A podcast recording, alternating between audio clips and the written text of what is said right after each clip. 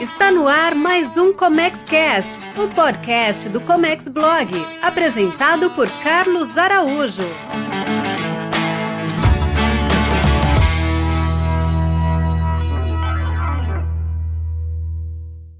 Olá, seja muito bem-vindo, seja muito bem-vinda. Este é o nosso projeto para desmistificar o tributário no Brasil, o Tributos em Focos. Nessa nossa sala virtual aqui, eu tenho André Teles. Tudo bem, André?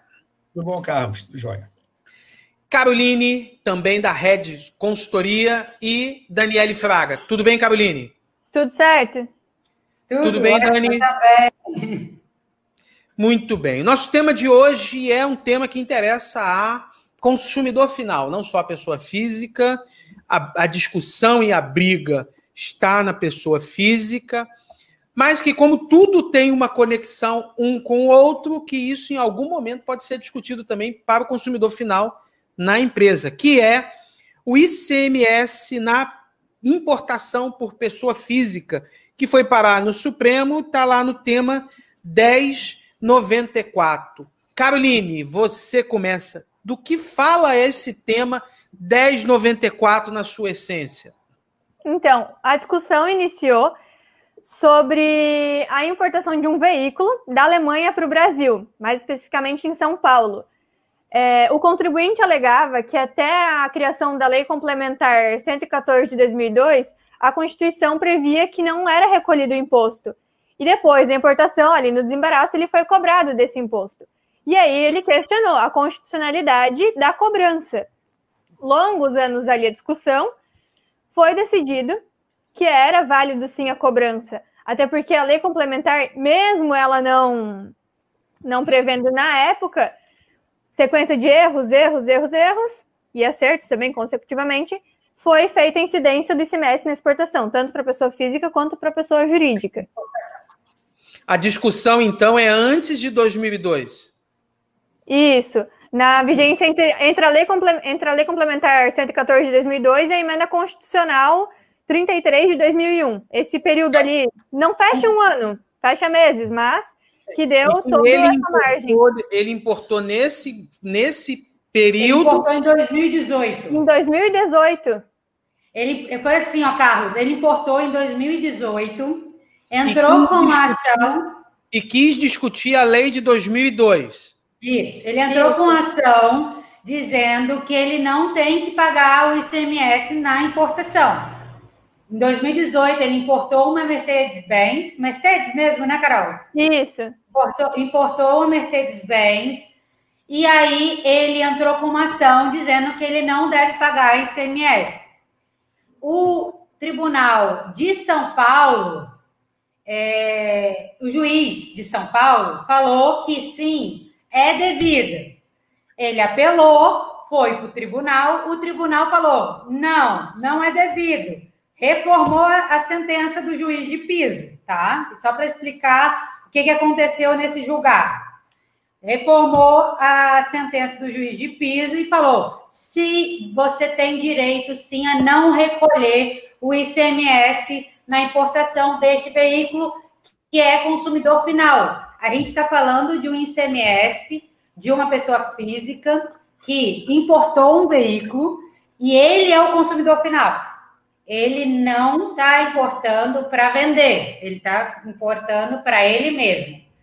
E aí ele entrou na justiça e foi reformada essa decisão. Só que aí o Estado de São Paulo, não satisfeito, entrou com recurso extraordinário. Aí essa discussão foi para o STF. Veio o STF, julgou como repercussão geral o tema 1094, que é a discussão de hoje. E aí é, veio o STF com toda a, essa discussão atual de agora. Este é o caso que a gente tem. E, Carol, é, é qual é o fato gerador do ICMS, então, desse caso? Aí que está o X da questão, né? O ICMS, o fato gerador dele, na literalidade, é a circulação de bens, a prestação de serviços de transporte ou serviços de comunicação, Ali onde diz circulação de bens ou mercadorias, leia-se que a transferência da propriedade, né, interestadual, o que Aí a grande discussão: houve a circulação do bem? Houve a transferência da, da propriedade? Se era uma importação? E ele pois é, até porque é, é, é, é, fato que esse carro deve ter ficado dentro de São Paulo. Então não houve circulação. Sim. E se ele importou pessoa física e, e a pessoa física é vedado o comércio de bens de produtos importados, isso deve ter ficado no nome dele, então. Então, cadê a circulação nisso aí? Eu sei que você não concorda com isso, né? Sim. Cadê a circulação nisso Cadê aí? a circulação? Pois é. Porque você está falando literalmente de circular, andar, sair do porto e para o lado de fora do porto, circulou, é isso? Ou se você pode pegar o conceito, que se eu não me engano já foi até definido pelo STF em outro momento, que é a transferência de dono. Não houve. Ah, mas alguns podem dizer, o produto pertencia ao Estado, enquanto não estava desembaraçado. Quando desembaraçou, foi entregue ao importador. Logo se encaixa no conceito. É isso que esse é o argumento deles. Esse né? foi o argumento, exatamente. Esse é o argumento deles. Eles falam que houve sim, cabe sim o ICMS para o consumidor final, no caso de importação, por causa dessa, dessa, dessa tipo, desse tipo na importação. Você, quando importa, chega no Brasil, teoricamente não é teu. É da União. Não, teoricamente não. Verdadeiramente não, é. Verdadeiramente. pela, letra, pela lei, não é teu mas você que pagou. Mas tanto que, tanto é, que... Na verdade, esse conceito ele é bem extensivo, né? É, é, é interpretativo como, como acontece o fato ali, né? Pois é, mas se você olhar a operacionalidade da cobrança do ICMS, no caso de São Paulo, você emite a guia pelo Estado de São Paulo, pelo site do Estado de São Paulo, que tem um próprio lá. Você, uh, o cálculo deve ser feito e recolhido a partir do desembaraço, melhor dizendo, a partir da entrega da União para o importador. Você pode emitir antes? Pode, o Estado não se, não se opõe. Até porque a base de cálculo já é conhecida, valores, alíquotas, tudo mais. Mas se você fizer antes da carga ser desembaraçada, você tem que preencher tudo manualmente. Se você preencher depois que ela for desembaraçada, a Receita já mandou os dados para o Estado de São Paulo, a Receita Federal, já mandou os, os dados para o Estado de São Paulo, a DI está no Estado de São Paulo e a guia sai automaticamente preenchida, inclusive com a alíquota. Você até pode alterar a alíquota, mas ele vai para um canal de conferência. O, o, próprio site diz: ó, você vai ter que apresentar documenta documentações, então, que prove que a sua alíquota uh, está certa e não a que o Estado entende que é. Todas essas questões ali uh, indicam que a mercadoria não pertence a você, e de fato não pertence, você não tem como tirar isso. Mas por que, que foi discutido também a questão do regime monofásico, Caroline? Por quê? O que, que é esse regime e por que, que foi discutido nesse caso? Do monofásico? Desculpa, não, não, não, desculpa, não, eu falei besteira. Por que, que esse caso é, incide é, nas operações de importação? Não é monofásico, eu que falei besteira. então, aí que tá. Como tem o desembaraço, o produto é da União e ele circula para o consumidor final. Mesmo eu não concordando, existe a circulação? Existe, mas ela não. Aí a, a outra impasse. Cadê a circulação interestadual? Não teve. Como é, qual vai ser a alíquota? Se é a alíquota própria do Estado? E aí tem um ponto até que a ver, Carlos, o seguinte, é para a gente poder também ter mais umas três ou quatro nuances desse, desse assunto. E aí, eu não sei, Carol, Dani, vocês têm aí qual foi a emenda? Como foi que eles decidiram o caso? Emenda? Não, eu tenho então, lá desses... Quando eles botam o nome, o nome da tese, vocês têm?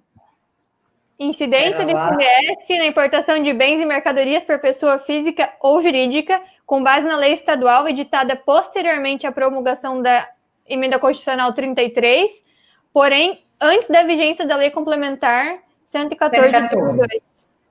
Então vamos lá. Aí vem a vez do velhinho falar um pouquinho as coisas, lembrando. Porque assim, é, a Dani e a Carol acho, focaram no ponto interessante de semântica, de questão de circulação de mercadorias, de habitualidade. Essa questão da importação é uma ficção mesmo que é feita, né? Porque A gente não pode exportar tributos, então quem me vendeu o carro foi um cara de outro país, eu não posso cobrar o ICMS dele lá. Então, joga para mim, que eu sou importador, assume essa função, mesmo que eu não tenha circulado a mercadoria. Circulou dele para mim, a União segurou um pouquinho, fez o papel de, sei lá, de substituto, aí falando de, de a grosso modo. Pois é, André, mas deixa eu complementar uma rapidinho aí. Tanto que quando você pega a legislação dos 27, das 27 unidades da federação, não fala em circulação, fato gerador da, do ICMS na importação, não fala, mas sim o desembaraço ou a entrega. Isso. Por que isso? E eu estou lembrando aqui que inúmeros escritórios jurídicos professavam essa tese de que você pode importar o seu veículo, que você não vai pagar IPI, isso já foi também discutido, e você não vai pagar o ICMS pelo fato de você ser o consumidor final. A coisa não é bem assim, né? Então, vamos... É, agora não, não, é bem assim.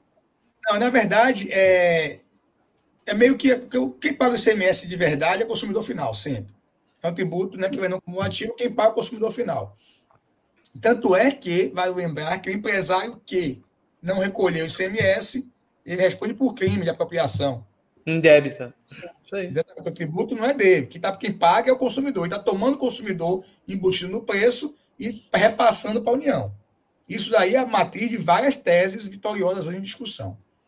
Que acontece, na verdade, nesse ponto? E a Carol, quando ela disse, eu pedi para falar um pouquinho o, a, a, qual foi a tese firmada nesse julgado, porque a gente vai sair um pouco da discussão de, de, de circulação, vamos entrar um pouco na discussão de habitualidade. Porque eu lembro dessa discussão, né, do convênio 66, que, lá do, de, do CMS, que depois veio a implementar 87, 96, e a discussão é, ah, quem é que, que paga ICMS ou não? Quem tem habitualidade. Tanto é que a galera, eu sou da época, eu, a primeira vez que eu fui em Disney, eu tinha, eu tinha 12 anos, foi em 88. Aí tinha aquela brigalhada do pessoal da galera da Moamba, né? Cheio de mama, paraguaia de mama, porque, porra, não, não é habitual, não, cara. Eu comprei 10 câmeras, 4 Walkman, época Walkman ainda. 4 Walkmans, 5 câmeras, 2, 2 VHS, em trazer tudo isso na mala. É para mim. É que eu uso 4 videocassete. Uso próprio. Não tenho habitualidade de, de, de, comercializar. Então, daí chegou em 2001, pô, o governo falou, vamos parar essa confusão. Vem emenda constitucional, 33 botou. Vai pagar ICMS na importação, pessoa física e jurídica, mesmo que não seja comerciante. Então, esquece. E está a Constituição dizendo isso. Só que qual foi o ponto que teve? Na emenda bacana criou, pode isso. Só que na Constituição, quando fala de ICMS, ele dá N requisitos do que pode e o que não pode para poder estipular o imposto. Então, dizer o que vale ou não. No caso do ICMS, é a lei complementar que tem que falar. Qual é a base? E é, detalhar melhor o fato gerador, se for o caso. Dizer quem é o cito passivo ativo inclusive faz de substituições tributárias. O que acontece foi o que a Carol disse. Eles publicam uma emenda, bacana, aprovam, mas esquecem do, do, do da, da lei complementar. Demora mais de um ano para publicar uma lei complementar, que já para estar pronta junto com a emenda. Vocês não aprenderam com o que aconteceu em 96. Qual é a farra que tinha do ICMS até 96? Que ninguém pagava a sua tributária. Os tributários ficaram milionários com isso. Supermercados, pós-gasolina. Por quê? Porque a substituição tributária estava prevista na Constituição de 88, mas esqueceu de fazer a complementar dela. A complementar. Então ficou aquele vácuo de oito, de oito anos sem ninguém dever oficialmente substituição tributária de ICMS. A mesma coisa aconteceu agora. A pessoa física é tudo bem constitucional. Paciência, está na Constituição, ninguém discute, é literal, mesmo que eu tenha só. Acabei de agora em Disney, eu fui em Cancún, achei um negócio bonitinho, trouxe para cá, vou ter que pagar meu ICMS. Ah, pô, carro, vê para mim um carro top lá nos Estados Unidos que eu gostei, eu vou ter que pagar meu ICMS, ok. Só que é o seguinte, quem diz como e quando e quanto eu vou pagar isso é uma lei complementar. E ela só saiu um ano e meio depois. Ainda aí... bem, né? Foi só um ano e meio depois, porque na lei complementar em 96 foram oito anos, né? é. Sim. E aí, cara, o que acontece? Vê um ponto interessante isso aí. Que aí teve, teve o Supremo foi engraçado nesse ponto, que tem três julgados para chegar nisso. O que aconteceu nesse ponto? a emenda constitucional chegou e botou. Tá? Incide. Tinham estados que tinham leis antes da emenda cobrando ICMS de importação. Que é o exemplo de São Paulo ali, a Lei 6.374, que é de 98. Aí, ó, um exemplo. E tiveram estados que botaram entre a emenda e a lei complementar, do jeito dele. Do jeitinho deles. E cobrando. Vários contribuintes não aceitaram isso. Pô, não é bem assim. Vamos para cima brigar. Quando chegou em 2017, da Joaquim Barbosa, acho que estava lá ainda Joaquim Barbosa, não, não sei. Em 2017, não, não, desculpa, 2013. 2013, teve um julgamento, estava o Joaquim Barbosa ainda, foi isso mesmo, agora lembrei. Ele chegou e, e o Supremo decidiu o seguinte: quando a, entre até a edição da lei complementar, as leis não têm nenhuma validade. Não vale. Só vale as leis a partir da lei complementar 2004, 2002, que é o certo. Porque tá a lei complementar que disse. E aquilo que as leis antes dela foi encontrar a lei complementar, essas leis estão inválidas, não existem, são inconstitucionais, não pode. Bacana. E de lá para cá a gente veio decidir assim, o Supremo veio tocando assim, numa boa, decidindo. Esse assunto está meio pacificado. Os estados continuam cobrando, mas com base em leis a partir de 2002. Só São Paulo que tinha essa confusão, querendo cobrar a lei antiga. Quando chega em 2017, o nosso excelentíssimo novo Supremo Ministro, Supremo Ministro, até Supremo mesmo, né? Que até parece. que por acaso é de São Paulo, e por acaso é um super. Ele não, não vou dizer que ele é legalista, mas é um cara que ele é sempre contra o contribuinte. Se você observar, o voto dele é sempre contra o contribuinte. Diferente do Marco Aurélio. É, o Marco Aurélio sempre foi para o contribuinte, sempre. O Marco Aurélio é nordestino, é primo do, do Collor, ele tem essa questão do, do tributo, o tributo machuca muito né, o empresário, o industrial. Então, ele, vai, ele é muito legalista. Está na lei, pronto. Você quer mudar, meu irmão, muda a lei. Faz uma emenda constitucional e bota o que você quer. Mas a Constituição está falando isso. Tem que seguir isso. Já o Alexandre de Moraes, ele gosta de dar uns tons de cinza nos entendimentos legais. E aí veio o seguinte, essa discussão veio em 2017, e olha o que ele inventou. E aí o Supremo seguiu. A turma seguiu nesse momento. Ele falou o seguinte: a lei que foi feita antes não tem problema. Ela só não produz efeito entre a emenda constitucional, em 2001, e a lei complementar dezembro de 2002. Dois. Dezembro de 2002. Então, esse período, ela existe, é válida, é perfeita. Poucos meses. Poucos meses. É, é mais ou menos assim. Ó, esse, esse negócio não existe. Não vale. Mas. Espera mais um pouquinho. No vácuo, no vácuo da, da falta de uma lei Espera esse espacinho aí que depois ela vale. Olha a zona que chegou. Primeiro, o Supremo chegou e falou corretamente: ó, só pode depois da lei complementar. Então, assim, tem até um termo que se usa muito, Carlos, isso é dos Estados Unidos, o pessoal fala muito de ruling, né? Os rulings, que são julgamentos, as decisões, né? Então, o Supremo faz muito ruling, né? E vai decide. Nesse caso, foi um overruling, porque o Supremo decidiu, depois o Supremo desdecidiu, e agora decidiu de novo. Dá um nó na cabeça do contribuinte, né? Recolhe ou recolhe? Recolhe ou recolhe? O que, que eu recolho? Isso em sete anos, cara. Não é muito tempo. 2013, você falou, pô, bacana. São Paulo não pode me cobrar. Porque essa lei é inconstitucional só se fizer uma lei nova depois de 2002. Isso. Ok? Beleza. Chega em 2017, cara, não, não é bem assim, não. A lei é tá válida. Não, tem, não importa que ela foi feita em 98, né, que ela falou? 98. 98.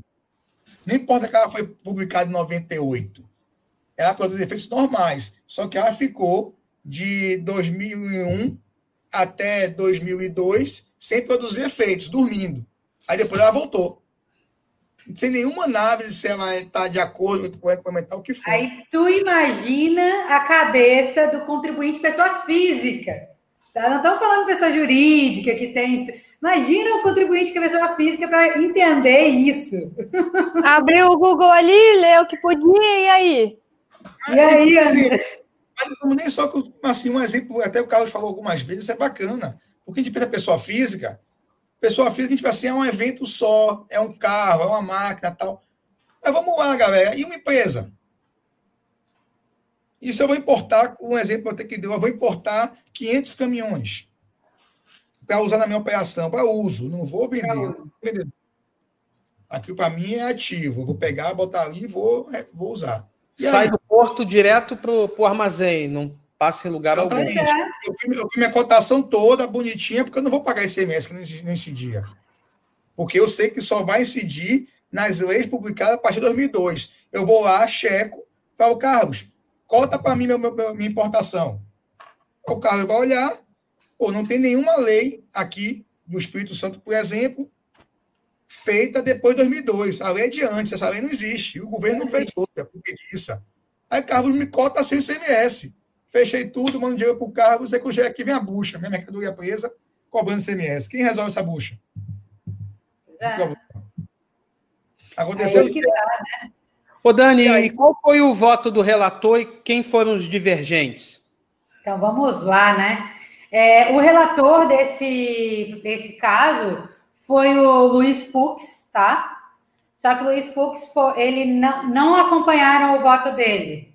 O que a gente teve, o voto do Alexandre Moraes, como a Carol falou, é, ele falou que é sim devido ICMS após essa emenda constitucional, é sim devido ICMS é, após a lei complementar também.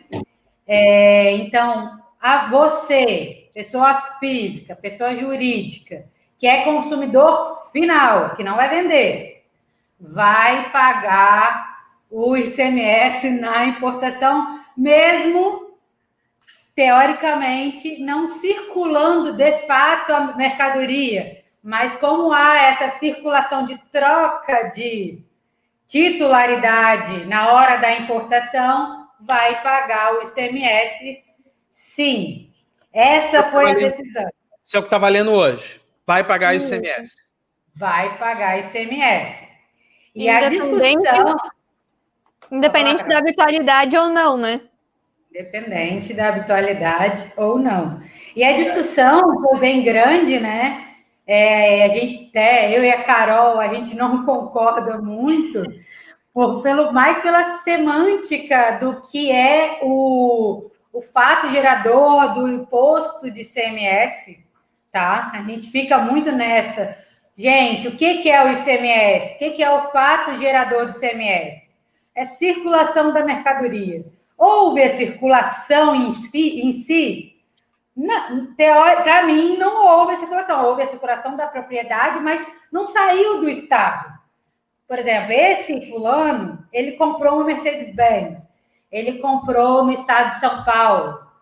São Paulo, e ele mora em São Paulo. Não houve, não houve circulação de mercadoria. Houve uma, um, um caso de circulação da propriedade? Sim, houve, porque era da União, passou, era do Estado, da União, passou para ele.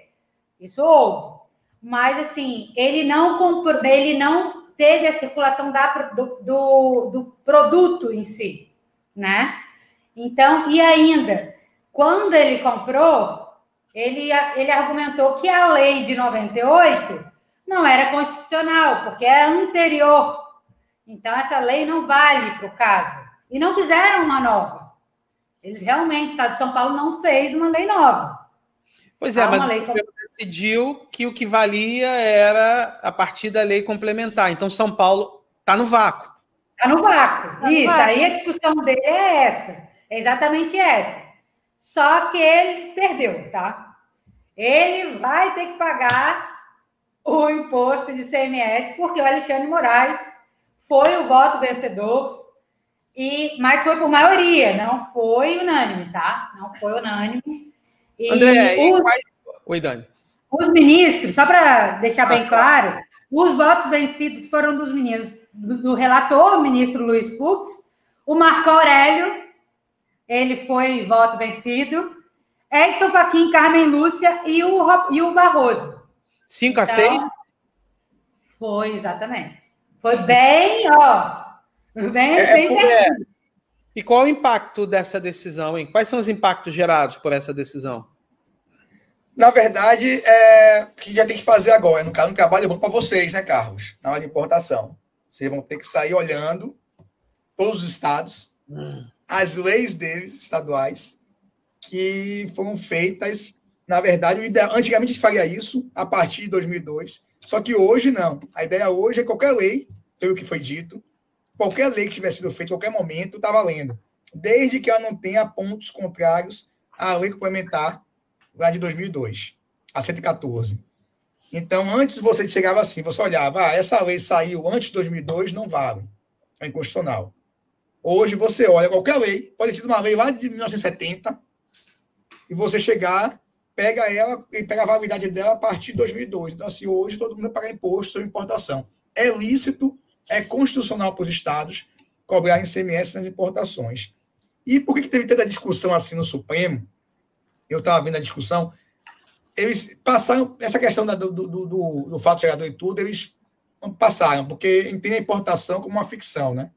Então, foi uma ficção de circulação, é como se fosse colocar a importação mais ou menos como um, uma agroindústria.